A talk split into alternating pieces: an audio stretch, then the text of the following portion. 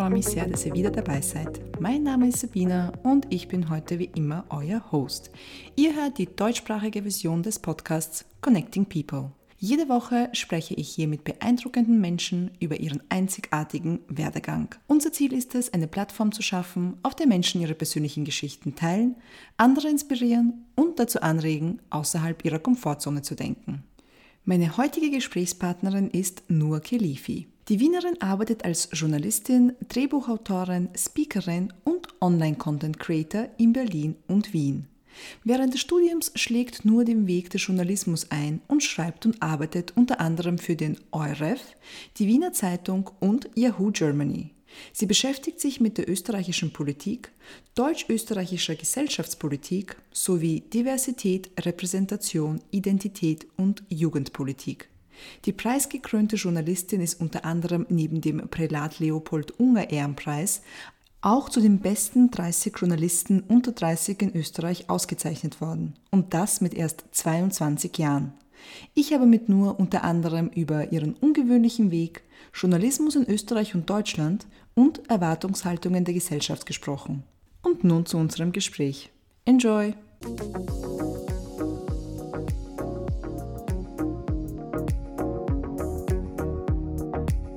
Hallo Nur, sehr schön, dass du heute da bist. Vielen Dank für deine Zeit. Ja, danke auch für die Einladung. Also freut mich sehr, gerade dabei zu sein. Äh, du weißt ja, dass äh, es in unserem Podcast ähm, hauptsächlich um den Werdegang geht und darum, so ein bisschen die Geschichten der Menschen zu teilen. Und ähm, vielleicht, damit wir so losstarten, wenn du uns ein bisschen erzählen könntest, was du heutzutage beruflich machst. Also beruflich bin ich momentan als Journalistin unterwegs, aber auch als Drehbuchautorin und Kolumnistin. Mhm. Gleichzeitig mhm. auch als äh, Speakerin, beziehungsweise ich gebe halt eben auch Workshops zu diversen Themen. Ähm, insbesondere aber, wenn es um journalistische bzw. gesellschaftspolitische Themen halt eben geht. Und hast du schon immer gewusst, dass du das beruflich machen möchtest? Hm, also eigentlich gar nicht, weil ich schon während der Matura eigentlich Medizin eigentlich studieren wollte. Und da haben sich halt auch schon meine Lehrer halt so gewundert, weil ich halt äh, in der Oberstufe hatten wir halt eben ähm, den Fokus Sprachen bzw. Medien und Projektmanagement. Mhm. Und da war ich auch die Einzige irgendwie in der Klasse, die so in Chemie und Physik halt eben äh, maturiert hat. Genau, und ich hatte halt ständig so dieses feste Bild, okay, ich mache halt diesen Medizintest und dann werde ich halt irgendwie Medizin studieren und ich habe da noch nicht so ganz an irgendwie, also jetzt einen Plan B gedacht. Ähm, genau, und ich habe den Test dann halt eben nicht äh, geschafft, habe mich dann halt eben für Pharmazie angemeldet. Da war das Studium dann halt auch so, also keine Ahnung, es hat mir halt nicht so ganz Spaß gemacht. Bin dann halt einfach dabei Mhm. geblieben und habe dann halt einfach äh, irgendwann zur Mikrobiologie gewechselt. Und während dem Studium bin ich dann halt eben in den Journalismus reingerutscht. Also das war, also der Punkt so, Journalismus gerade, das war nie etwas, woran ich äh, auch nur am Ansatzweise irgendwie einen Gedanken dazu gehabt habe. Mhm. Und die meisten Journalistinnen und Journalisten, die man dann halt so gekannt hat, die haben auch fast nie Journalismus studiert, sondern irgendwie was anderes. Wie, was waren so deine ersten Touchpoints mit Journalismus? Ähm, also es war damals ein Freund, mittlerweile Kollege, der halt eben mhm. als Journalist gearbeitet hat. Äh, also Mohamed Beganovic heißt der, ist mittlerweile auch halt eben Chefredakteur. Und der hat mich ähm, damals gefragt, ob ich ihm helfen kann bei einem Artikel. Und dann hat er mich netterweise beim Artikel, der dann halt in der Wiener Zeitung erschienen ist, also da hat er mich dann netterweise als äh, Co-Autorin mhm. mit äh, hinzugefügt, womit ich halt 0% gerechnet habe. Ich dachte, okay, ich helfe gerade einem Freund einfach so aus und fertig. Mhm.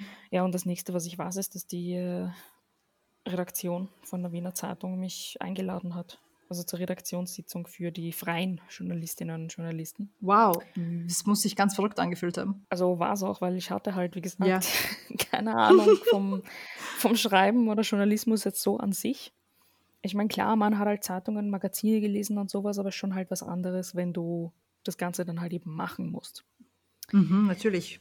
Ja, und dann hat er mir halt auch empfohlen, dass ich äh, hier und da ein paar Praktika halt eben absolvieren soll, äh, einfach nur damit ich so ein bisschen reinkomme, quasi in das Geschäft und auch ähm, mhm. dazulernen kann. Ähm, was halt schon ein Beruf ist, wo du in erster Linie das Ganze, bei, also Learning by Doing machen musst. Mhm. Und natürlich auch ein Netzwerk irgendwo brauchst und Menschen kennen musst. Genau, ja. Er war quasi so der erste Link und eigentlich auch so mein Sprungbrett für mich in diese ganze Branche. Und ich dachte mir, okay, wenn er es mir empfiehlt, kann ich es halt einmal so ausprobieren.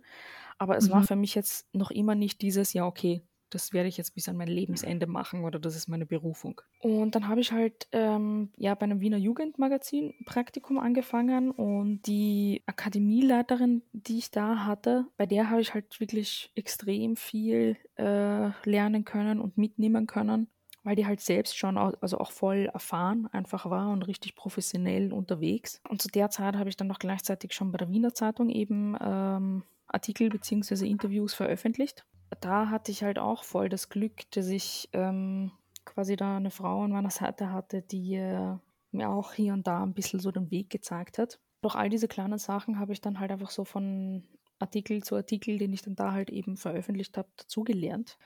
Mhm. Und das war dann so äh, der Moment, wo ich halt ein bisschen Blut geleckt habe, eigentlich. Also von wegen, ja, okay, wäre vielleicht doch nicht äh, schlecht, sich da irgendwie auszuprobieren und zu machen. Ähm, und dann habe ich äh, den Gedanken gehabt von wegen, ja okay, bewirb dich doch beim ORF.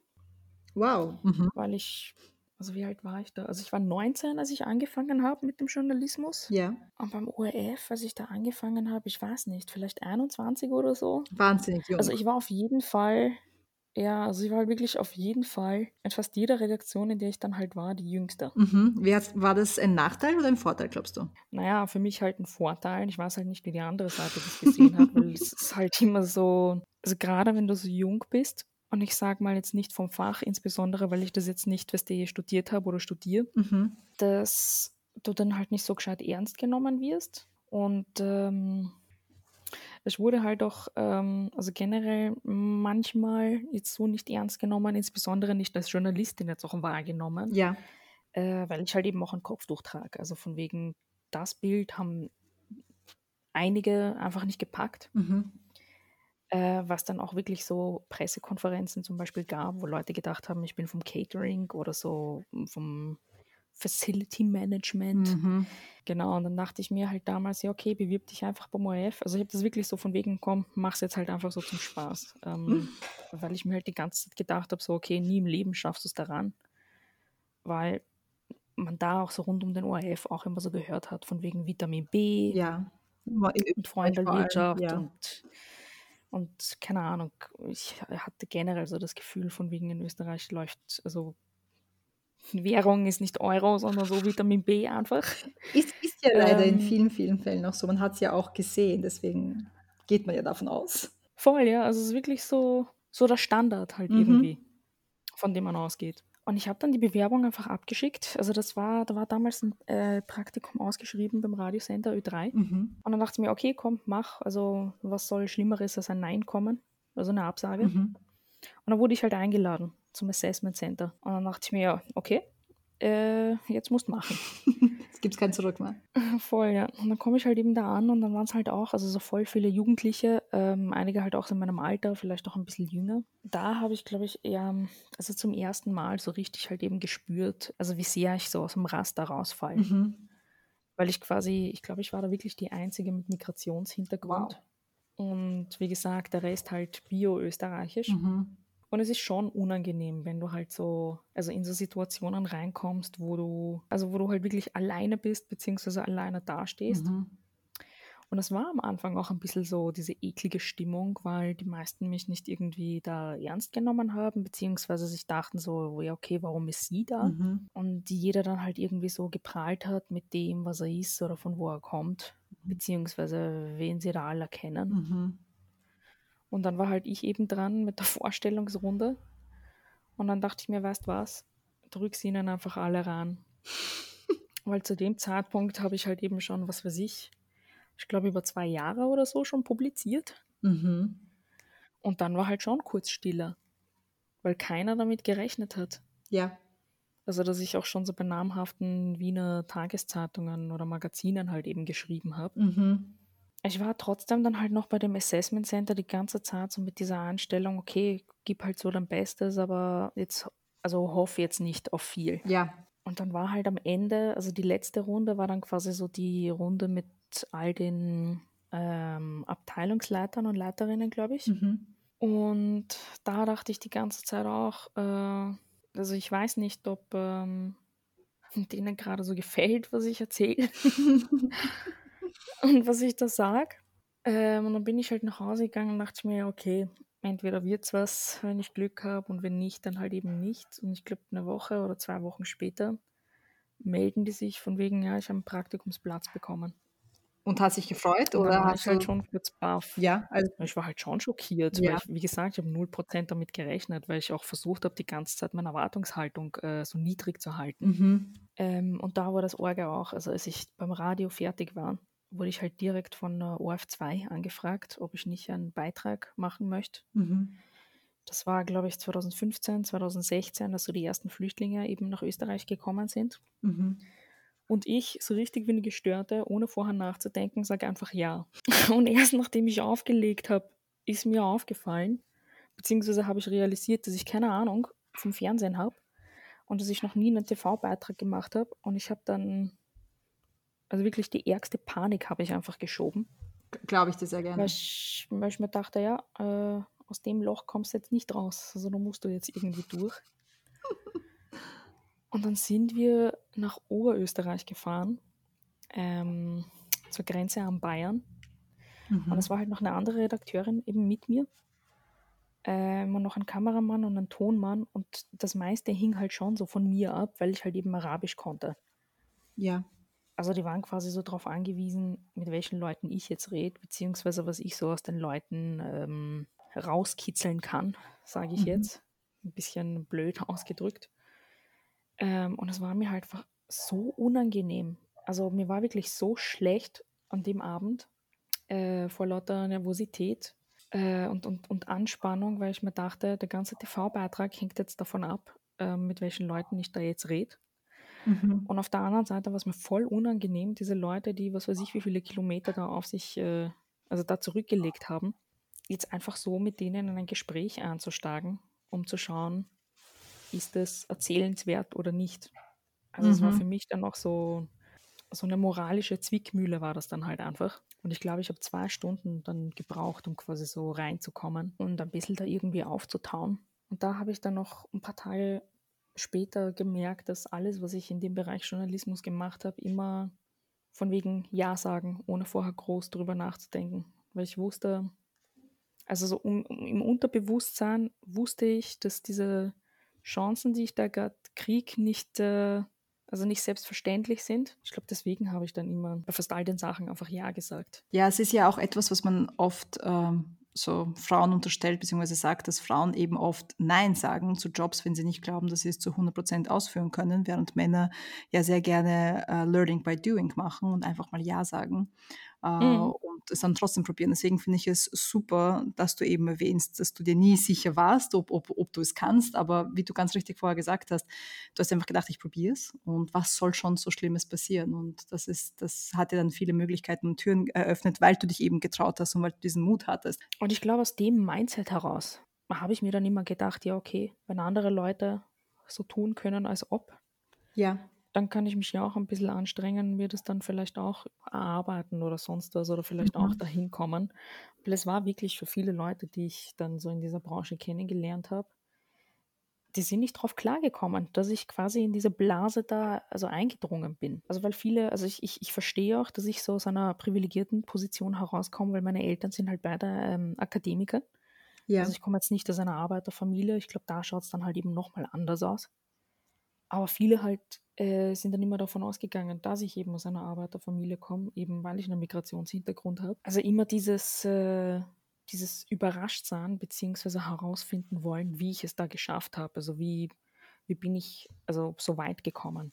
Weil anfangs haben mich wirklich mh, hm, sehr wenige Kolleginnen und Kollegen eigentlich ernst genommen. Und plötzlich war ich es dann wert, gegrüßt zu werden oder dass man mit mir so ein bisschen Smalltalk führen kann.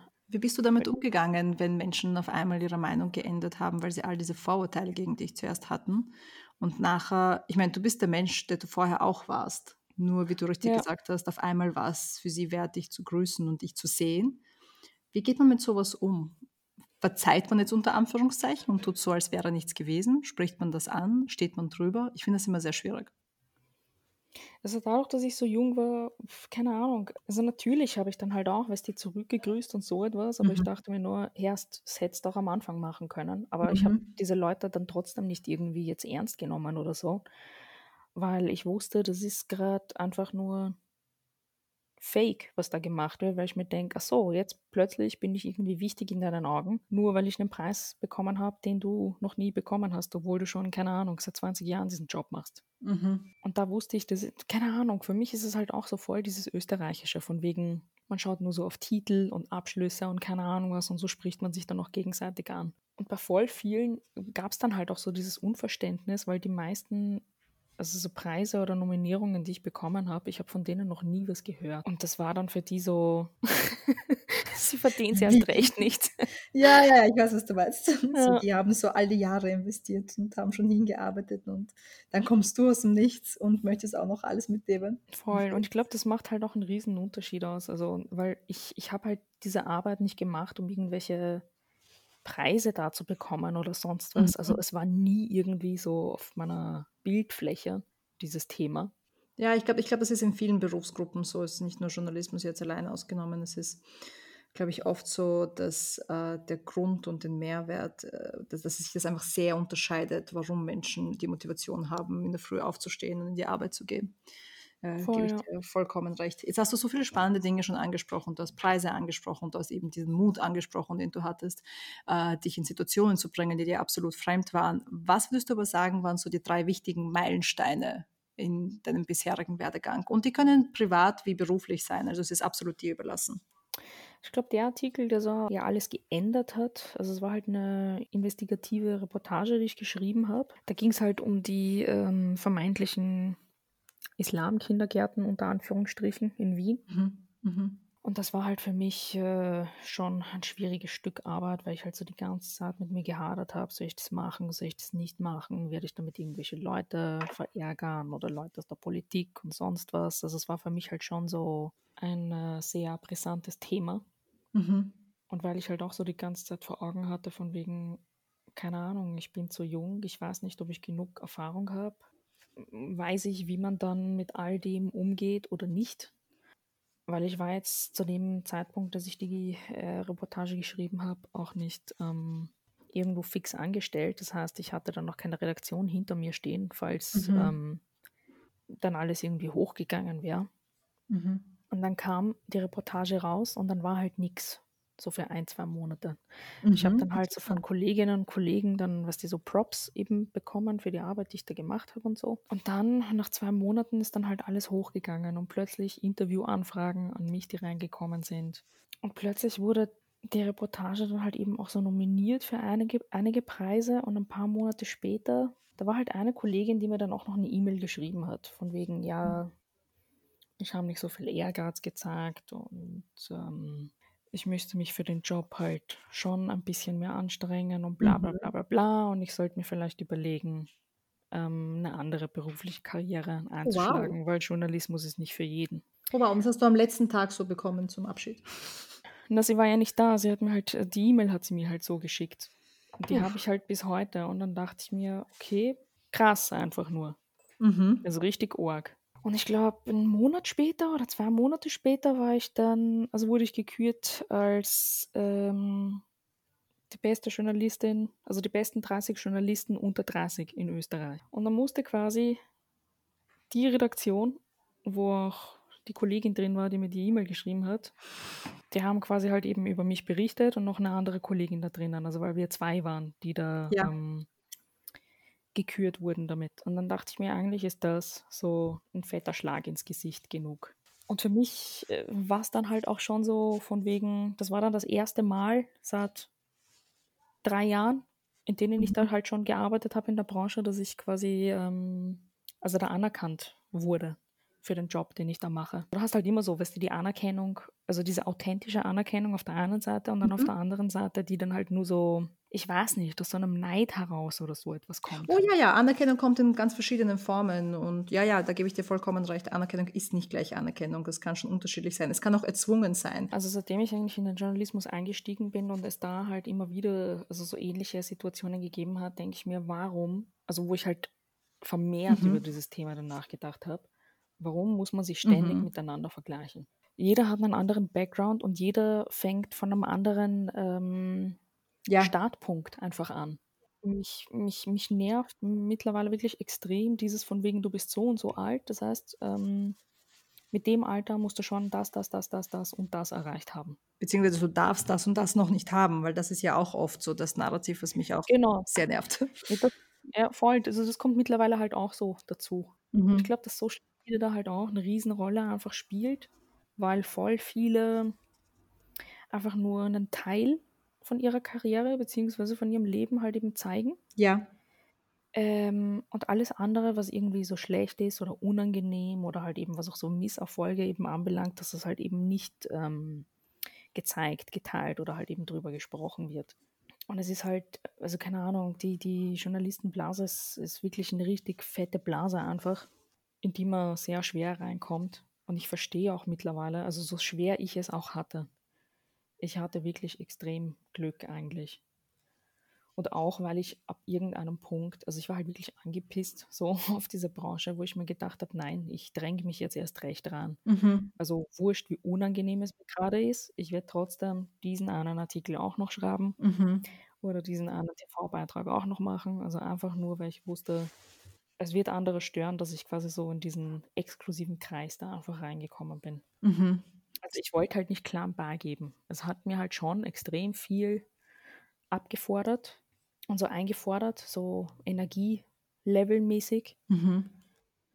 Ähm, es gab wirklich Zeiten, da hatte ich so, was weiß ich, 50, 60 Stunden Wochen.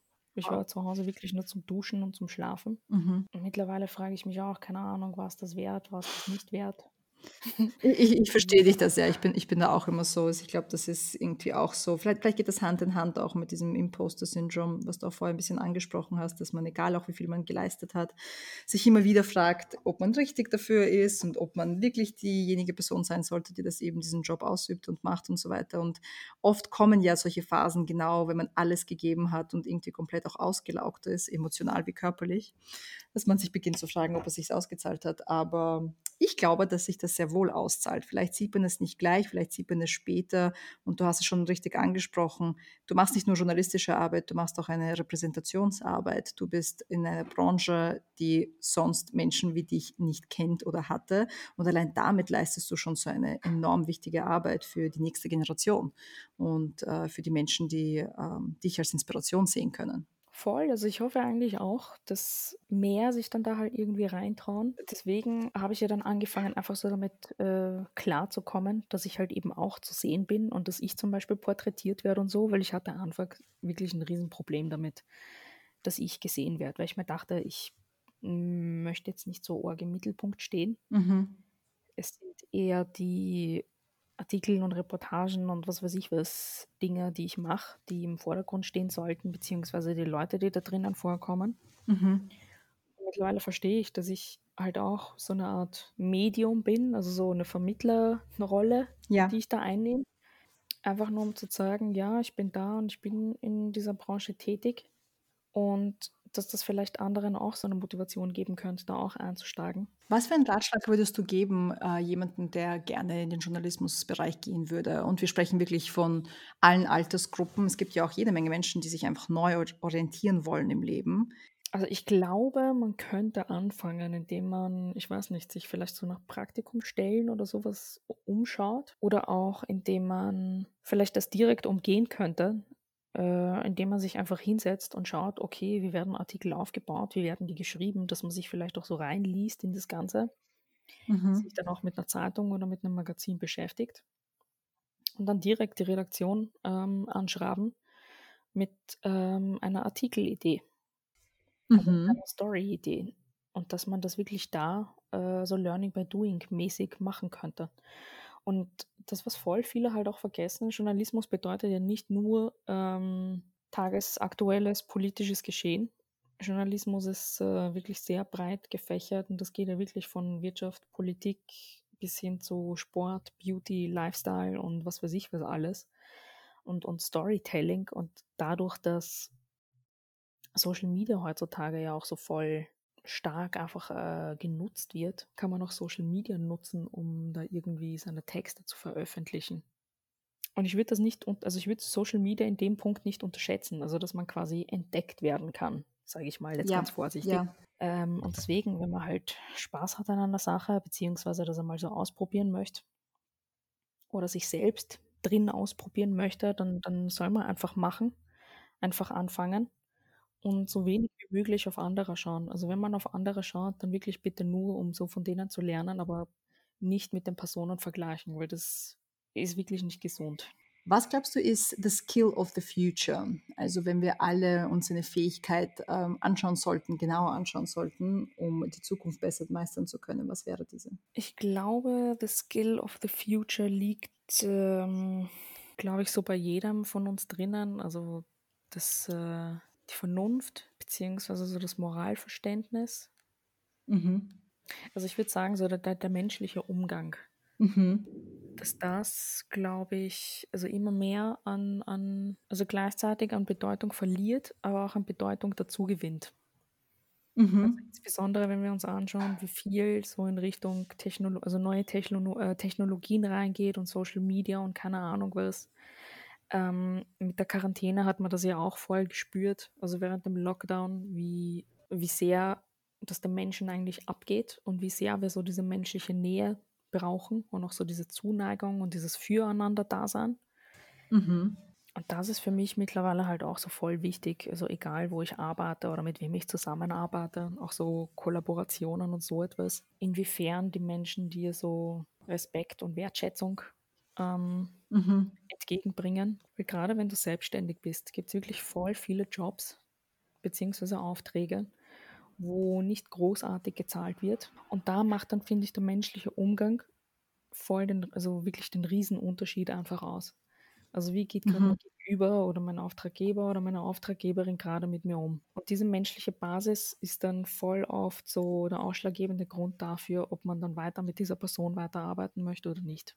Weil voll mhm. viele Jobs die ich gerade mache, beziehungsweise halt äh, Aufträge oder auch so Kolleginnen und Kollegen, mit denen ich arbeite, sind die, die ich quasi, also die quasi so von Tag 1 da waren und die mich halt eben begleitet haben und da halt auch so diese, diesen Mentorenstatus äh, hatten bei mir. Und wo das einfach, also wo das Ganze so auf, auf Respekt und, und, und, und Anerkennung und Wertschätzung halt eben basiert hat und halt eben immer noch basiert. Und ich finde, sowas ist ähm, also ich finde sowas voll wichtig und auch voll schön. Glaub mir, es macht wirklich einen riesen Unterschied, wenn du halt irgendeinen Auftrag erledigst und dann bekommst halt eben 3000 Euro, aber du wirst halt wie Scheiße behandelt. Mhm. Oder, keine Ahnung, du bekommst 1000 Euro, aber du wirst halt gepusht bis zum geht nicht mehr. Oder Leute ja. haben dich dann noch so im Hinterkopf eben für andere Sachen und versuchen dich dann noch so in andere Projekte mit einzubauen und so etwas. Also das, finde ich, ist viel fruchtbarer und bringt dich und andere halt viel weiter als dieses äh, einmalige irgendwas. Weißt du, was ich meine? Ja, ich weiß, ich weiß total, was du meinst. Ja. Ähm, ich finde, das hast du auch sehr schön gesagt, vor allem verglichen mit äh, der jetzigen Situation mit Corona und so weiter, die Notwendigkeit von dem Menschlichen äh, und dem, dem, dem füreinander irgendwie da zu sein und einander auch mehr zu verstehen und zu sehen. Ich glaube, das ist so vielleicht zusammenfassend, so sich gegenseitig zu sehen. Mhm. Ähm, eine letzte Frage habe ich noch für dich und die stelle ich auch allen äh, unseren Gästen. Und zwar, wenn du deinem jüngeren Ich einen einzigen Ratschlag geben könntest, was wäre dieser? Ich glaube, ich meine, es klingt halt auch so voll Klischee, aber es ist halt, also in meinem Fall ist halt wirklich das, von wegen ein bisschen weniger härter zu mir selbst sein. Mhm. Das ist also ein schöner Ratschlag. Ja, weil man, man muss halt hier und da wirklich schon hart mit sich selbst ins Gericht gehen, beziehungsweise einfach hart zu sich selbst sein, um sich halt eben zu pushen und so etwas. Also so diese Selbst, diese Selbstmotivation. Mhm. Und ich glaube, da wäre dann halt einfach mein Ratschlag gewesen, also keine Ahnung, anstatt 100% Härte vielleicht nur 70 oder so. Also hätte vielleicht auch gereicht. Sehr schön. Das hast du sehr, sehr schön gesagt. Und ich glaube, das kann man nicht nur dem jüngeren Ich, vielleicht auch dem jetzigen Ich in manchen Fällen äh, raten. Meinem zukünftigen Ich auch noch. das sowieso. Ja. Nur ich danke dir viel, vielmals für das tolle Gespräch und für deine Zeit. Wirklich sehr, sehr gerne. Hat mich auch voll gefreut. Mehr Infos über unsere Gäste befinden sich in den Shownotes oder auf unserer Webseite sabina.com. S-A-B-I-N-N-A.com. Du kannst uns natürlich auch auf Instagram finden und zwar unter Connecting People Podcast. Connecting People ist ein wöchentlicher Podcast und neue Folgen kommen jeden Freitag. Falls du Lust auf mehr hast, schau doch bitte vorbei bei unseren englischsprachigen Folgen. Diese findest du auch auf Spotify, Apple Podcast oder direkt auf unserer Webseite. Ah, und wenn du schon hier bist, gib uns gerne eine Bewertung und lass uns wissen, wie es dir gefallen hat. Wir hören uns nächste Woche.